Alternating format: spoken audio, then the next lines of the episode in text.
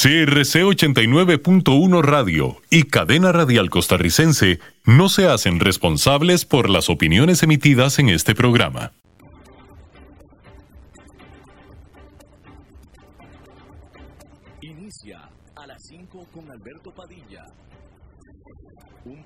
Diseñado con el objetivo de llevarte diariamente un tema de actualidad, acompañado siempre de reconocidos editorialistas, de lunes a viernes a las 5 de la tarde por CRC 89.1 Radio, a las 5 con Alberto Padilla.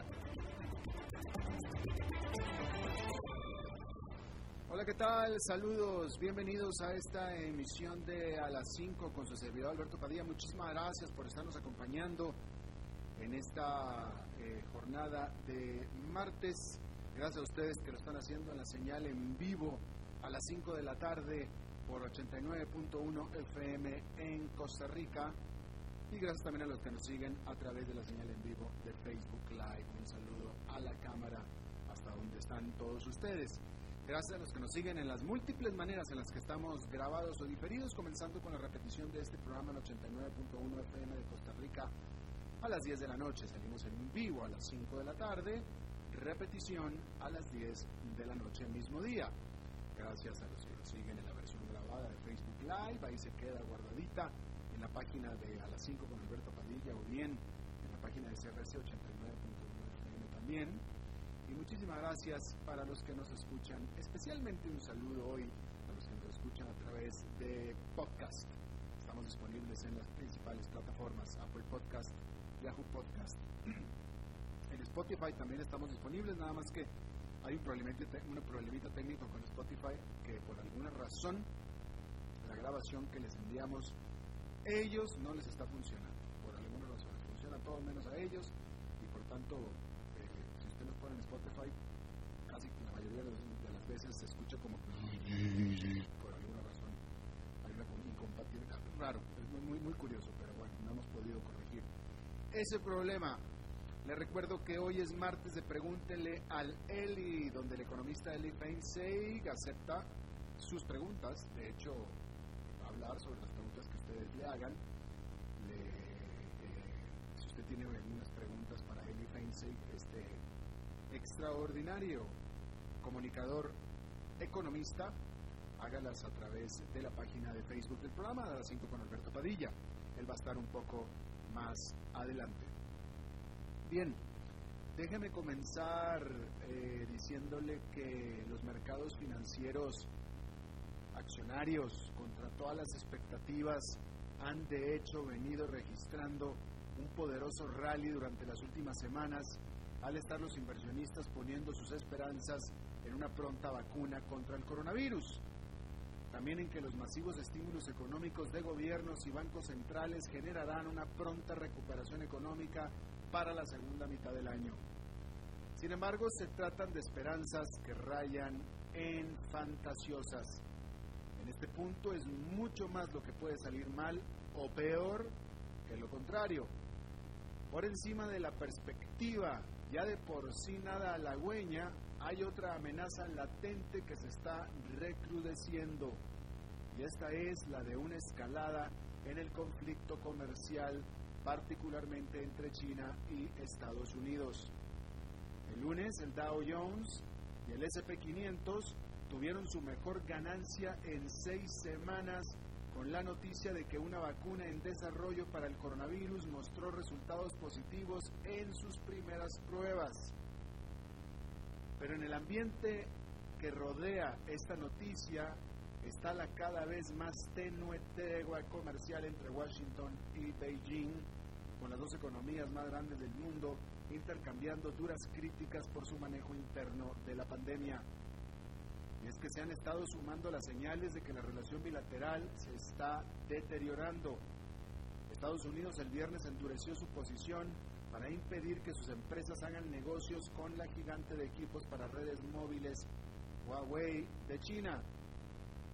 A esto, el diario Global Times, a manera de opinión, Global Times es un diario del Estado chino y a manera de opinión dijo que Beijing podría pronto confirmar los viejos rumores sobre una lista negra de empresas extranjeras.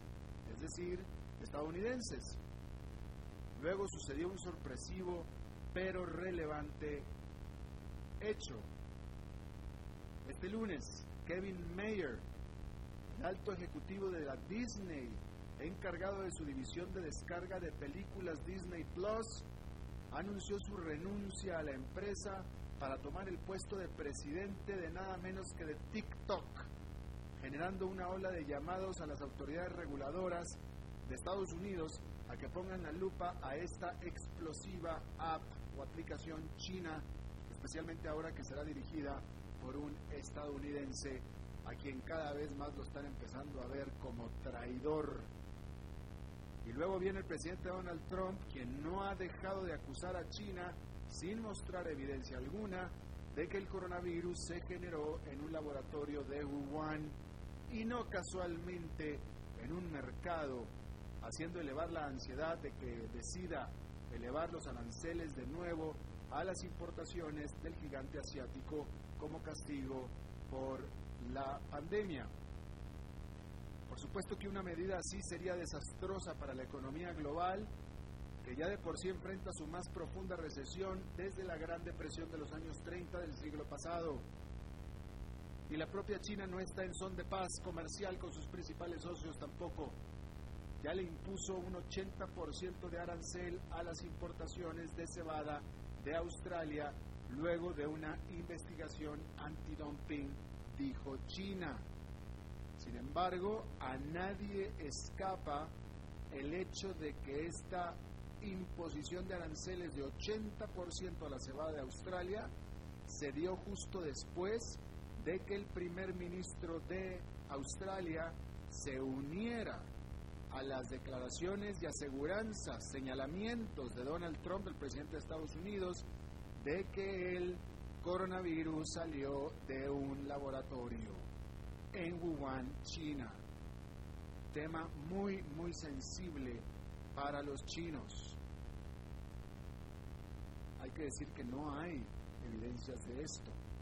No hay evidencias de esto. En cambio sí hay evidencias, en todo caso, más evidencias de que salió efectivamente del mercado de animales vivos de Wuhan. De tal manera que el ambiente está demasiado enrarecido y el camino por delante demasiado lleno de peligrosas sorpresas, con muchos países aún en animación suspendida por la pandemia, aún sin incluir el conflicto comercial, como para pensar que el mercado accionario seguirá subiendo alegremente como lo ha venido haciendo hasta ahora. Virtualmente todos los bancos de inversión apuestan a que se vienen caídas importantes.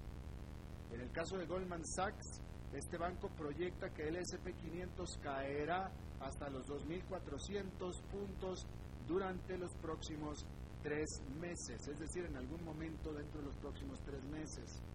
Por lo pronto, la jornada de este martes fue negativa allá en Nueva York, con el índice industrial Dow Jones cayendo 1,59%, el Nasdaq Composite perdiendo 0,54%, y el Standard Poor's 500 cayendo 1,05%, este último en el nivel de 2.923 puntos.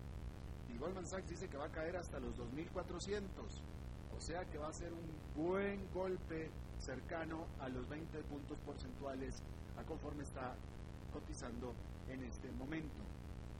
Por cierto, a este respecto de la, aumentando todavía más las tensiones entre Estados Unidos y China, el presidente de Estados Unidos, Donald Trump, escaló un paso más las hostilidades contra la Organización Mundial de la Salud, o mejor dicho, contra China vía la Organización Mundial de la Salud, a quien amenazó con quitarle permanentemente su fondeo, es decir, su, financiamiento que le da Estados Unidos y simplemente Estados Unidos se saldría de ser miembro de la Organización Mundial de la Salud si varias demandas que él hace no se cumplen dentro de los próximos 30 días. Eso dijo el presidente Donald Trump y le puso fecha, 30 días. Y entre las demandas la principal es que la OMS comience una investigación sobre los orígenes del COVID-19. Es decir, que él lo que quiere es que se compruebe que salió de un laboratorio. Ya el director de la OMS había prometido una investigación independiente acerca de la pandemia lo más pronto posible. A esto, el presidente de China, Xi Jinping, con respecto a esta investigación, y esta es la parte pues, que causa más sospecha todavía, ¿no? porque con respecto a todo esto, el presidente Xi Jinping de China, él dice que ok, que claro, que se haga la investigación, solamente que se esperen hasta que la enfermedad, hasta que el coronavirus se pueda poner bajo control. Aparte, eso sí, Xi Jinping prometió 2 mil millones de dólares para que la Organización Mundial de la Salud combata mejor el coronavirus. Y 2 mil millones de dólares es más del doble de lo que da Estados Unidos en un año, ¿eh? por cierto. A todo esto, Donald Trump dijo que la OMC es una marioneta de China. Definitivamente Donald Trump no quiere arreglar las cosas, sino todo lo contrario. Bien, vamos a ver de qué manera el COVID-19 hace discriminación laboral. Claramente estamos viendo ya. Los líderes gubernamentales están comenzando a lidiar con la inequidad del coronavirus que ha generado en el mercado laboral. En España, el gobierno está experimentando con un ingreso básico para aquellos que han sido económicamente más afectados por la pandemia. Van a recibir mínimo 500 dólares mensuales.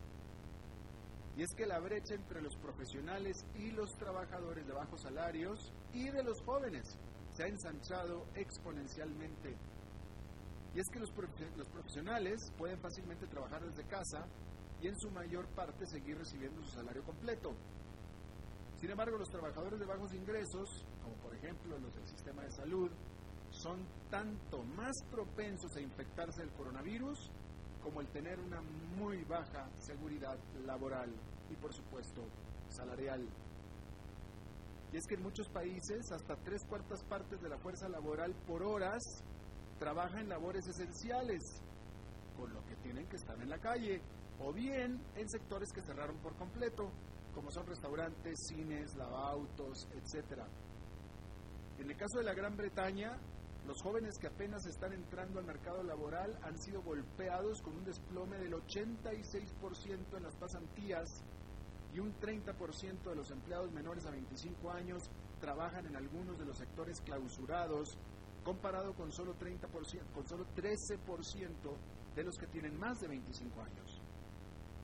Pero el principal problema de todo es que estas diferencias, estas desigualdades, estas inequidades pueden tener consecuencias negativas sociales y políticas de largo plazo.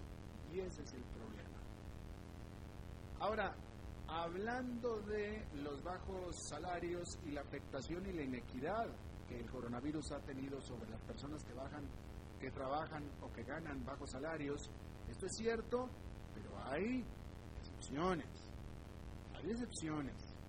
Si usted es un empleado de bajos salarios trabajando para Walmart, usted es excepción. Lo mismo si es un empleado de bajos salarios trabajando para Amazon Usted es excepción. Usted trabaja para una empresa COVID o una COVID empresa. Estas son empresas que han prosperado con el COVID. Este martes, la más grande cadena de supermercados del mundo, Walmart, presentó sus números al primer trimestre del año.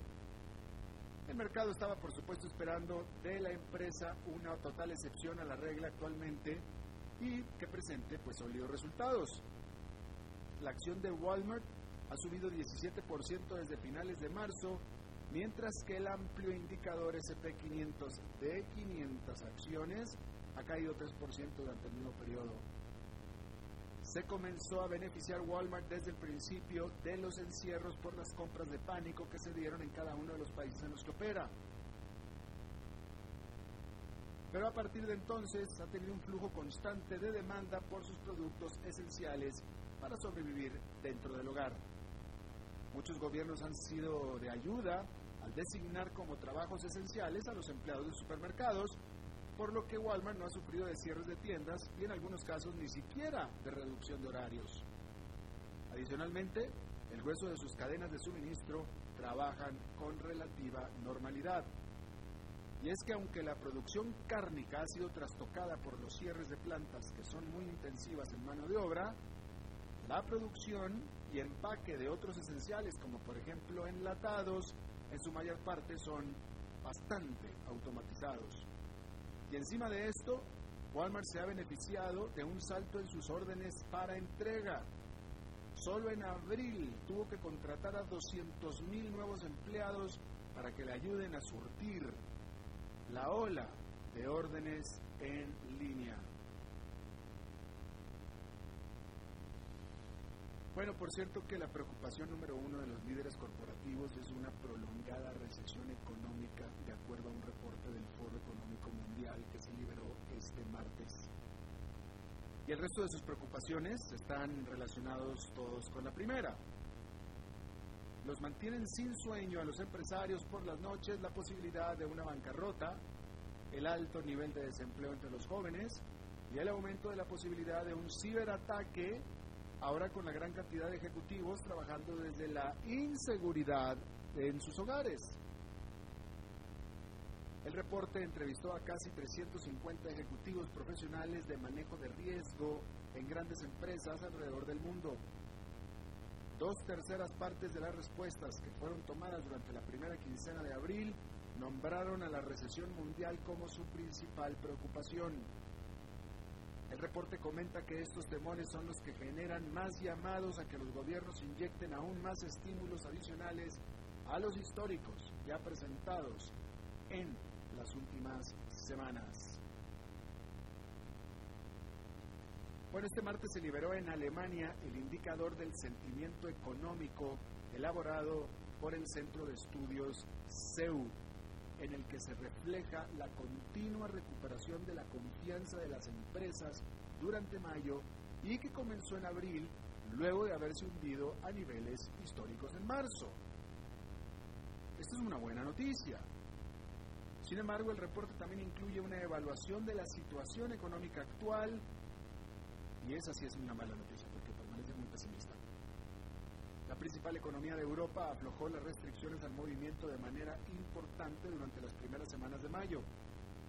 Reiniciaron operaciones comercio y restaurantes y las automotrices retomaron algo de su producción. Sin embargo, los consumidores permanecen temerosos por lo que no han salido mucho de compras o a comer fuera. El indicador de sentimiento futuro del consumidor elaborado por la firma GFK, que es otro centro de estudios, ese cayó a 23,4 puntos durante mayo, que es su peor nivel de la historia del indicador. Cifras revisadas muestran que el Producto Nacional Bruto de Alemania cayó 0,1% durante el último trimestre del año pasado y se desplomó un adicional 2,2% durante el primer trimestre de este año, lo que significa que el COVID-19 empujó a Alemania ya de manera oficial en una recesión económica. En otro país, en la India, mire, usted que me escucha, depende de dónde me esté escuchando, ¿no? Pero donde usted me esté escuchando, eh, eh, usted sabe las complejidades de ordenar el encierro en un país como Costa Rica de 5 millones de personas, bastante problemático. México, un país de 125 millones de habitantes. Brasil, ni se diga, más de 300 millones de habitantes. Pero ¿cómo es? ¿Cómo se puede encerrar a 1.400 millones de habitantes? En la India, este lunes, el más grande encierro del mundo fue extendido por tercera vez por otras dos semanas para reducir la propagación del COVID-19. Como lo hizo las otras dos anteriores, el gobierno hizo un anuncio o hizo el anuncio del encierro una hora antes de decretarlo. Y es que la reticencia quizá tiene una justificación, y es que la inmensa masa poblacional del país y la escasez de testeos hace muy difícil rastrear y por tanto contabilizar la pandemia. El domingo se contabilizaron más de 5.000 nuevas infecciones para alcanzar más de 103.000. Millones de personas salieron a las carreteras de las ciudades de regreso a sus pueblos, que fue un terrible resultado no previsto del primer encierro. Este nuevo encierro les da a los 28 estados indios la libertad de decidir sus propios ajustes de acuerdo a su circunstancia particular. En la mayor parte del país los indios siguen esperando saber si podrán, antes de junio, utilizar de nuevo el transporte público o acudir a los mercados de vegetales. Pero algunos estados, como es el caso de Maharashtra, Maharashtra, donde se encuentra Bombay, donde los hospitales están ya llenos, ahí no habrá ninguna liberación a los encierros próximamente. Bueno, eh, dentro de los escándalos que le encanta estar haciendo al señor Donald Trump, al presidente de Estados Unidos, hay que decir que él dijo el martes, y lo dijo con toda la, eh, con todo el simplismo, con toda la displicencia del mundo, que él está tomando el medicamento contra la malaria que es conocido como el hidro, hidroxicloroquina. ¿Cuál es el problema de que Donald Trump esté tomando hidroxicloroquina? Porque él dijo, él, él, había dicho que él tenía información de que este hidroxicloroquina, que es un antimalarial, de nuevo, antimalaria, era bueno para combatir el COVID-19. Y ayer dijo, yo no estoy tomando, yo no estoy tomando. Pero el problema es que la Administración de Alimentos y Drogas de los Estados Unidos, que es la autoridad farmacéutica, advierte en contra de usar esta medicina.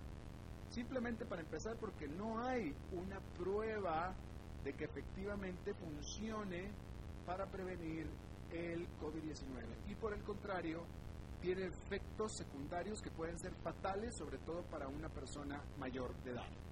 O sea, de edad muy adulta. Muy adulta. O sea, tan adulta como Donald Trump, que tiene 72 años. A este respecto dijo Donald Trump, parece que estoy bien, ¿no? Básicamente eso fue lo que dijo a este respecto. déjame le digo que, bueno, vamos a hablar acerca de las aerolíneas. Primero, déjeme le informo que Delta y United, que es la eh, pues la primera y la segunda aerolínea más grande de Estados Unidos y del mundo, estas dos aerolíneas anunciaron que reiniciarán sus vuelos a China a partir del mes de junio, es decir, de Estados Unidos a China. Estos vuelos habían sido suspendidos desde principios de febrero. Son vuelos muy importantes. Son las dos economías más grandes del mundo. Y bueno, de nuevo, la noticia es que Delta y United, la aerolínea número uno y la aerolínea número dos del mundo, anunciaron que reinician sus vuelos entre Estados Unidos y China a partir del mes de junio. En cuanto a la tercera aerolínea más grande de Estados Unidos, que es American Airlines, déjeme le digo que el Financial Times se puso a hacer cuentas y deduce que los inversionistas están pensando y están apostando, mejor dicho. Es decir, el Financial Times piensa que los inversionistas están apostando a que American Airlines va a declararse en bancarrota. Y es la primera vez que se habla de que una de las grandes aerolíneas de Estados Unidos va a ser bancarrota. A lo mejor, a lo mejor las demás también lo van a hacer, pero es la primera vez que se habla que de acuerdo a los números y las cuentas una en particular, que es American Airlines, se declararía en bancarrota en el futuro cercano.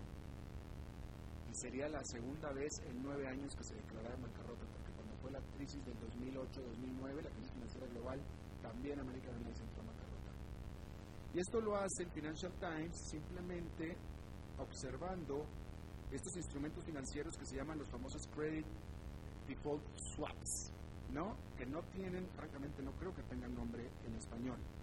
Pero el credit default swap, que es, una, es un instrumento, es un seguro que compra alguien que tiene bonos de una empresa, en este caso American Airlines, compra los bonos y se compra un credit default swap, que un credit default swap es un swap en contra del default del crédito, es decir, del bono.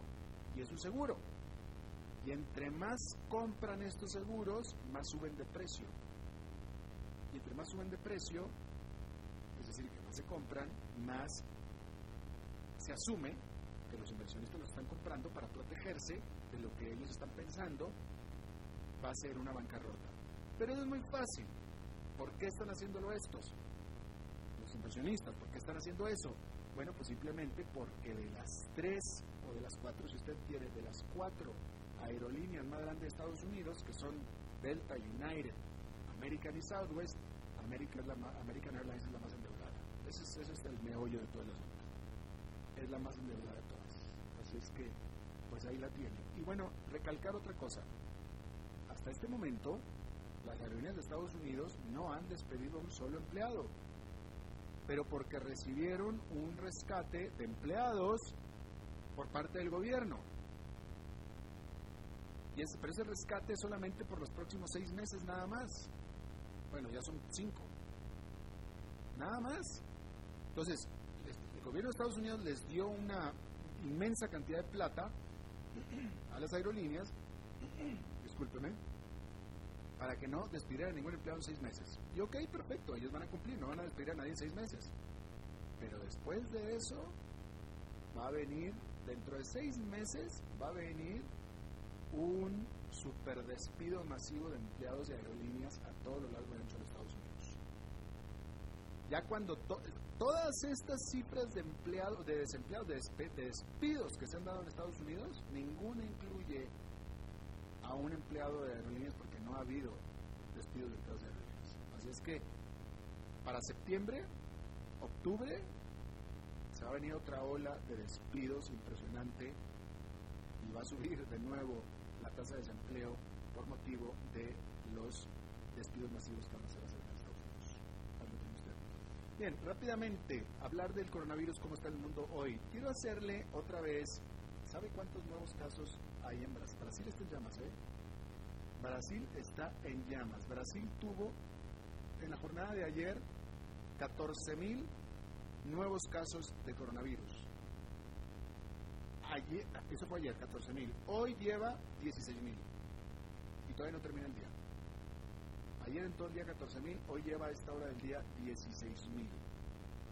Esto pone a Brasil como el tercer lugar con más casos de coronavirus, con 271.000 solamente detrás de España, que tiene, tiene 278.000 Rusia que tiene 300.000 y Estados Unidos con 1.500.000 que se salió de las, de, las, gráficas, ¿no? Pero el punto es que al paso que va, Brasil tiene 16.000 casos nuevos hoy, España solamente 615. Brasil tiene 271.000 casos, España 278.000. Esta misma semana Brasil va a superar a España como el, el número 2 del mundo. Brasil va a superar a España ya había superado esta semana, el lunes superó a la Gran Bretaña, ahora después va a superar a España. Pero más interesante que esto, sí, con estas cifras que le acabo de dar, déjenme vuelvo a hablar otra vez de la cifra de muertos por millón de habitantes. Porque en teoría, con todas estas infecciones que tiene Brasil, Brasil solamente tiene 85 muertes por millón de habitantes. Sin embargo, tiene 16.000 casos nuevos, pero nada más 85 por millón. España tiene 594 casos de muertes por millón. Estados Unidos 283 casos de muertes por millón. Rusia nada más 19 y Brasil 85. Entonces, déjeme, a ver, déjeme primero, le voy a dar las economías desarrolladas y después Rusia y Brasil, para que vea usted la diferencia, ¿sí? Estoy hablando de, de muertes por millón. Estados Unidos 283, España 594, Reino Unido 521, Italia 532, Francia 429 pero Brasil 85 y Rusia 19. Que por cierto, Rusia tiene 300 mil casos de COVID-19 y 9 mil tan solo en este día. ¿Se fija la diferencia entre muertes y enfermos? Claramente, claramente en estos países que son Rusia y, Rusia y España están haciendo mal las cuentas. Clarísimamente están haciendo muy mal las cuentas de muertos. Bueno, ahí lo tiene usted. Vamos a una pausa y regresamos con Eli Feinstein. A las 5 con Alberto Padilla, por CRC 89.1 Radio. Tinto, blanco, rosado, espumante, seco, dulce. El vino es como los amigos, proviene de diferentes cepas y familias convertidas en bodegas de tradición. La Iride, una bodega personal establecida en Mendoza, Argentina, produce vino de exportación con la calidad de Mendoza expresada en taninos frescos, frutales, remembranzas de tabaco y chocolate. Una fiesta al paladar. La Iride, vinos argentinos de tradición. Es vida, salud y bienestar. Por eso, vos y los tuyos necesitan agua purificada, ozonizada y embotellada San Ángel. Hace que tu vida sea más larga y saludable con agua San Ángel. Disfrútala naturalmente y viví una experiencia con agua purificada San Ángel. Pureza que se siente. Búscanos en Facebook como Agua San Ángel. Desde Maipú, Mendoza, la tierra del olivo nos llega aceite de oliva laur. Su delicada y elegante textura, así como su afrutado aroma vegetal, lo convierten en un aceite especial para paladares exigentes. Disponible en tres variedades: Laur Cruz de Piedra, Laur Aceite de Oliva Extra Virgen y Laur Gran Mendoza Aceite de Oliva Extra Virgen. Lo mejor de tres zonas en una sola botella. Galardonado con el Gran Prestige Gold en el Terra Olivo 2018. Aceites de oliva Laur no pueden faltar en tu mesa. De venta en todas las tiendas, don Fernando.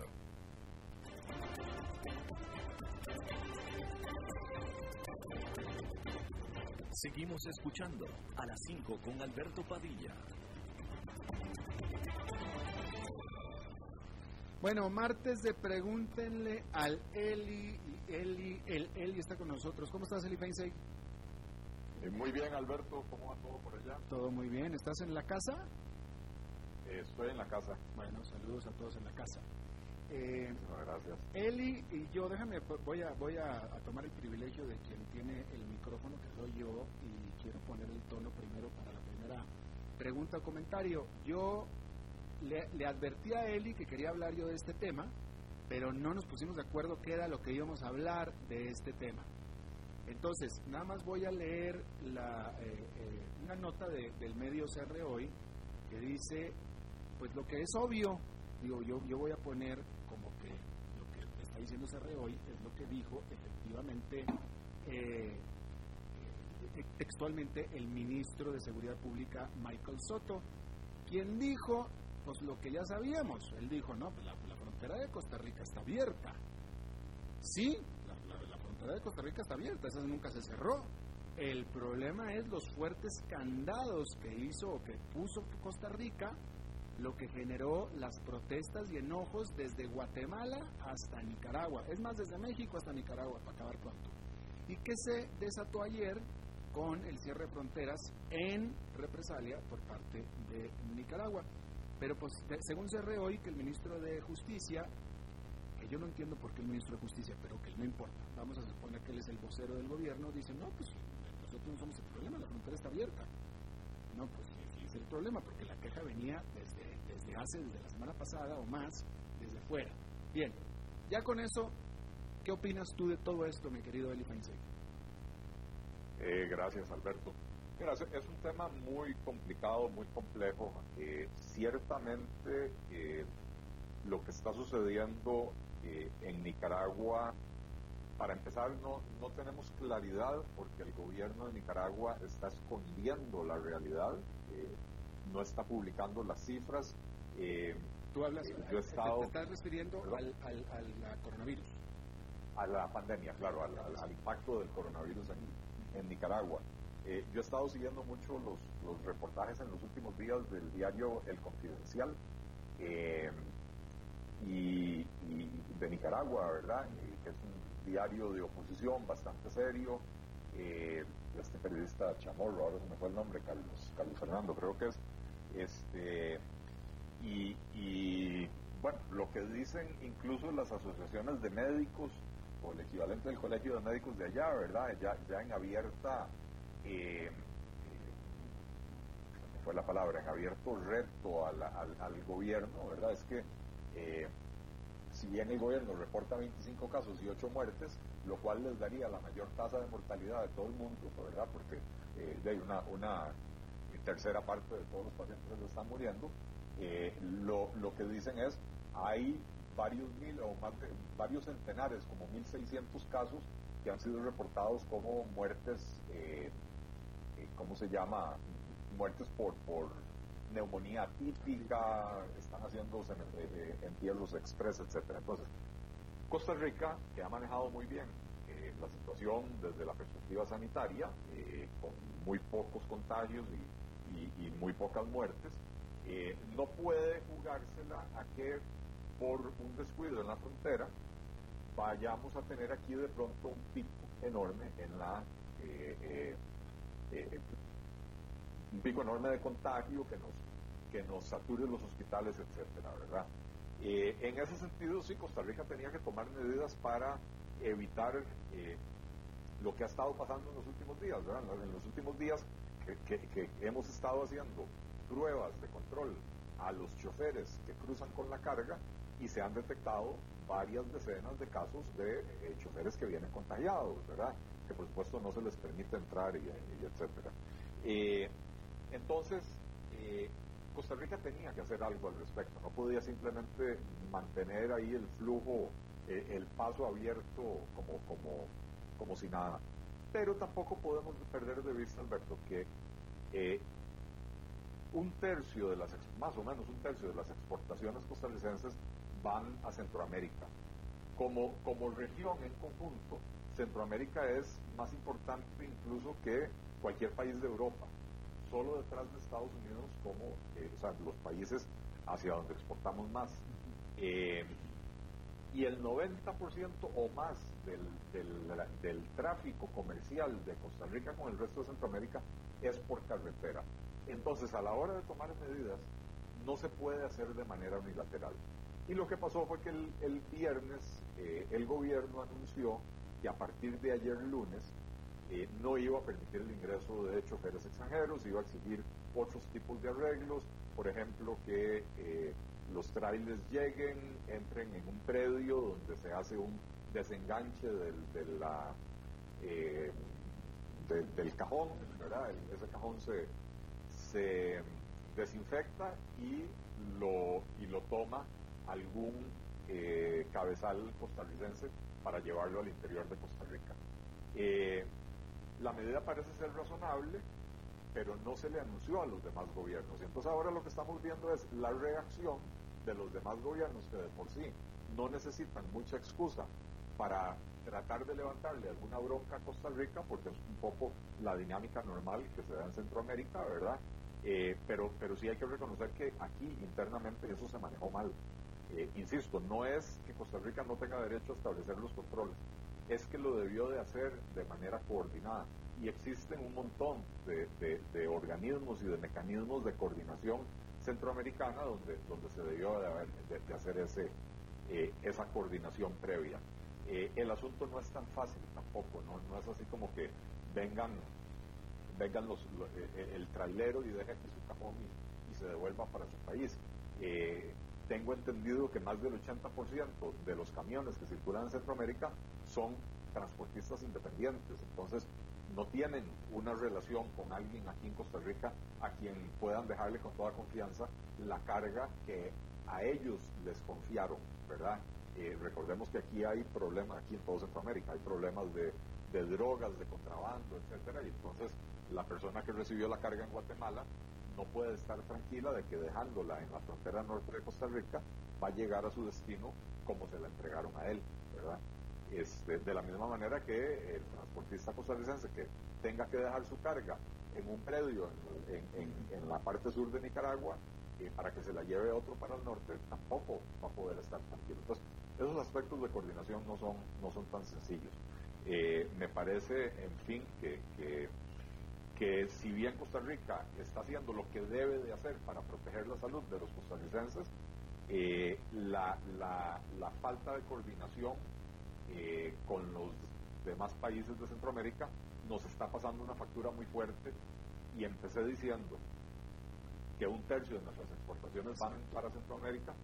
Eh, no tengo la cifra de las importaciones, pero las importaciones desde Centroamérica son muy importantes porque también importamos mucha materia prima que utiliza la industria local. Entonces, afecta al comercio, afecta a la industria local y afecta a la industria exportadora. Eh, precisamente yo, a mí desde la semana pasada, desde principios de la semana pasada, Eli, me habían estado buscando ya eh, eh, empresas ticas afectadas por los retrasos que se estaban dando en la frontera. Eh, y yo, como ya tenía yo la semana pasada lleno de entrevistas, no entrevisté a nadie, las pasé para esta semana. De hecho, la primera fue ayer con Dos Pinos. Y la hice dos horas después de que se decretó el, cierre de frontera de, de, Nicaragua, de nuevo, que fue por, por represalia o en respuesta ¿no? a, los retrasos que ya se venían dando desde la semana pasada. Pero el punto que estoy tratando de hacer es que eh, eh, ya desde con los retrasos tan solo, ya las empresas en Costa Rica estaban alarmadas. Así es. Y yo he estado conversando con, con una cantidad importante de, empresarios eh, pequeños, medianos y algunos grandes también en, en, en estos últimos días, ¿verdad? Y, y, la principal molestia es que eh, aparentemente desde el sector privado se le han hecho propuestas al gobierno de cómo manejar esta situación, tomando en cuenta las necesidades sanitarias, pero también las necesidades económicas, eh, y pareciera ser que el gobierno los escuchó por cortesía, pero sin ningún interés en realmente tomarlos en cuenta, ¿verdad? Entonces, hay mucha molestia en este momento en el sector empresarial, eh, porque, bueno, esos atrasos que se estaban dando era porque empezaron a, tomarle pruebas a todas las personas que llegaban a la frontera. Eh, y esas pruebas las toman allá, las tienen que mandar a un hospital en San José o a un laboratorio en San José y, los resultados los tienen hasta el día siguiente y mientras tanto el trailero ahí está en la calle. Eh, llegaron a ver filas, bueno, me dicen, yo kilómetros. No, lo vi, llegaron a ver filas de 30 kilómetros de trailers parados en carretera del lado nicaragüense esperando a cruzar eh, hacia Costa Rica. Exacto, exactamente, sí, sí, sí, eh, precisamente. Bien, bueno, pues entonces este, este asunto va a dar mucho más de qué hablar. Eh, Eli te pregunta, eh, me parece una pregunta muy apropiada, Alonso Marín te pregunta si puedes hablar, detallar los beneficios prácticos y reales de la entrada de la OCDE, de Costa Rica la OCDE. Eh, ok, detallarlos sería cuestión para un programa de dos horas.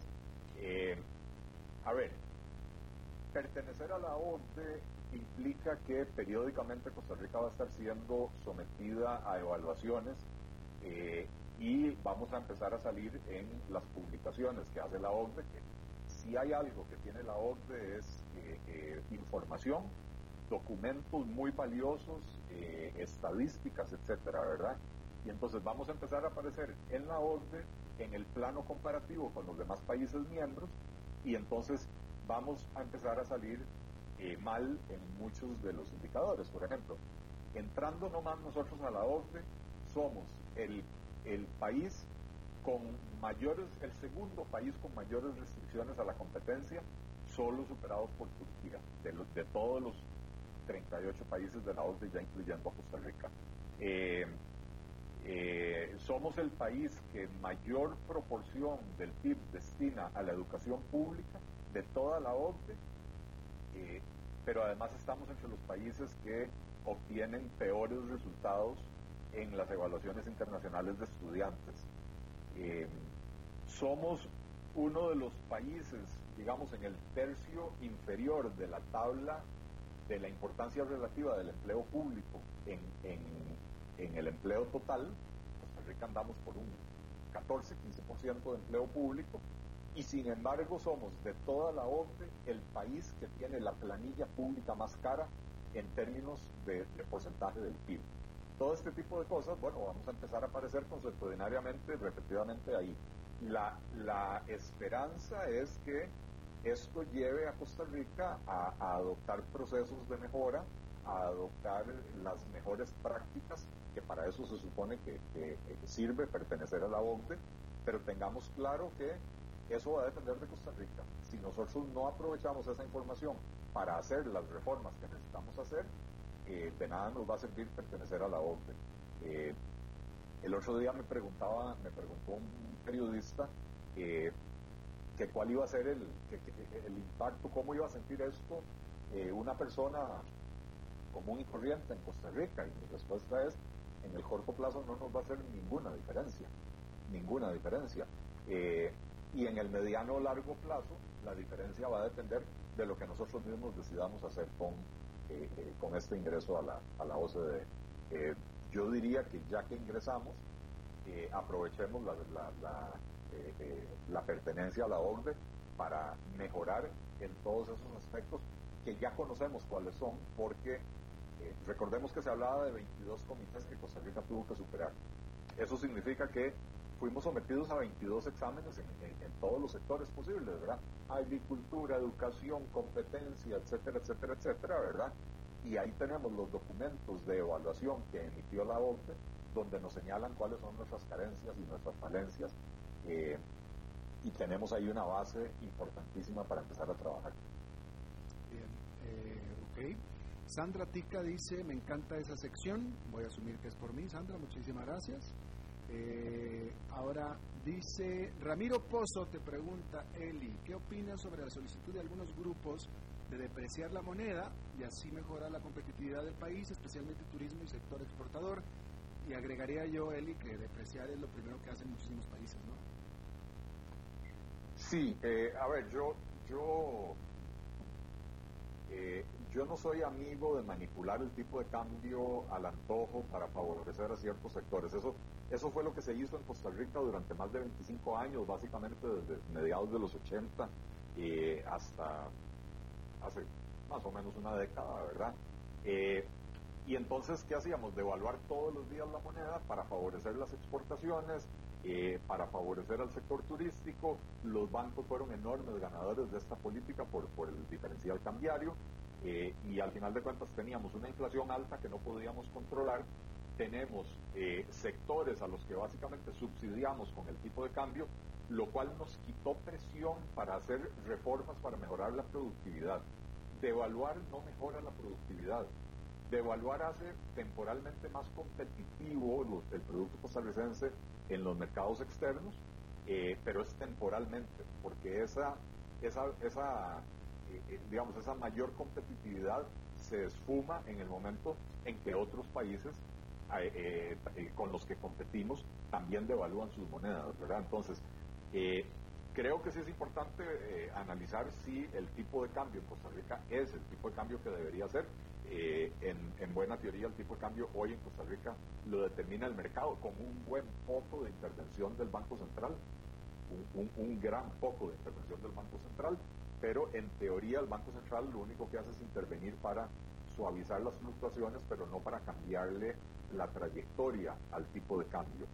Eh, y, cómo se llama, eh, eh, me parece que, que devaluar sin hacer las otras reformas, las que sí mejoran la productividad de Costa Rica, es prolongar la agonía de una economía que todavía hoy está pagando las consecuencias de 25 años de, devaluaciones manipuladas para, para, favorecer a ciertos sectores en detrimento de todos los demás.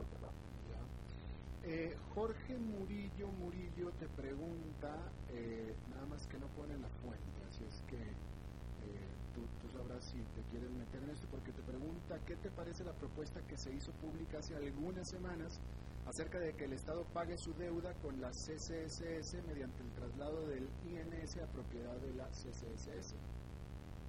Sí, no recuerdo ahora quién hizo esa propuesta, pero en efecto sí la vi eh, me, parece eh, que sería un error. Me parece que sería un error. Eh, el Instituto Nacional de Seguros está ya acostumbrado a, funcionar en, competencia. de las entidades públicas o de las empresas públicas costarricenses es, es una de las mejores manejadas, ¿verdad? Tiene, genera utilidades, en este momento está trasladando 75 mil millones de colones para ayudar en la atención de la, de la pandemia, etcétera, etcétera, etcétera.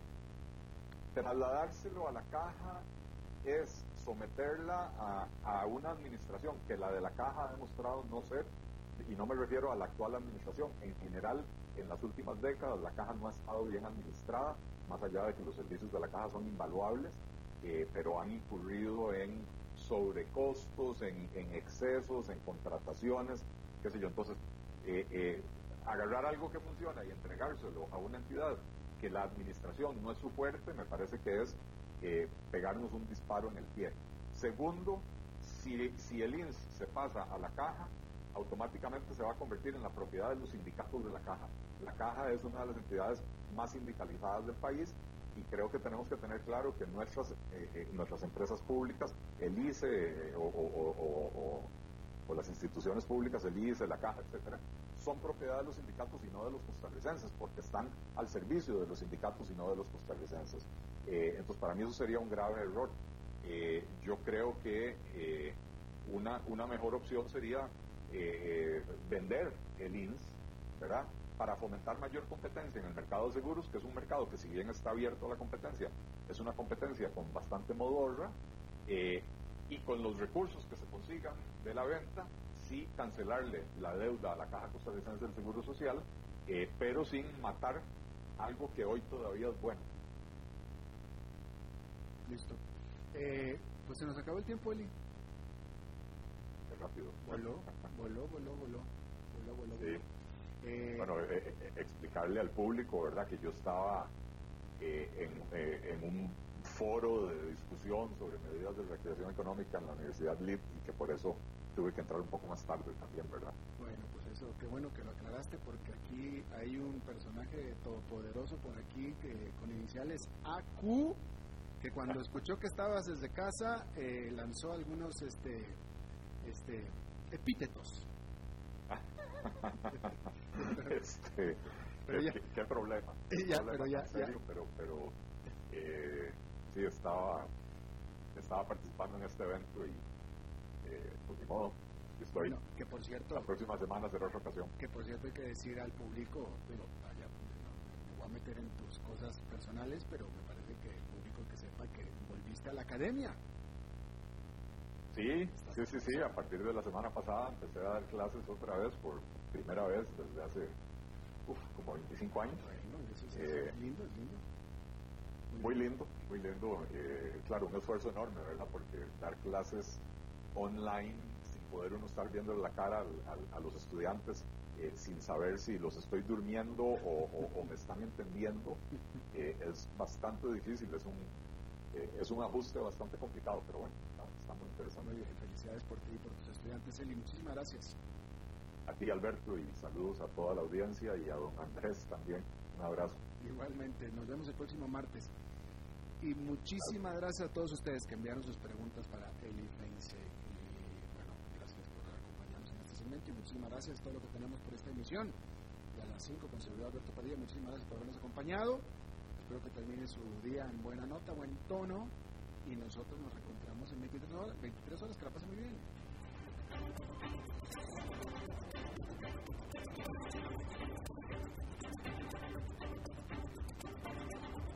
Concluye a las 5 con Alberto Padilla. Un programa diseñado con el objetivo de llevarte diariamente un tema de actualidad, acompañado siempre de reconocidos editorialistas, de lunes a viernes a las 5 de la tarde por CRC 89.1 Radio, a las 5 con Alberto Padilla.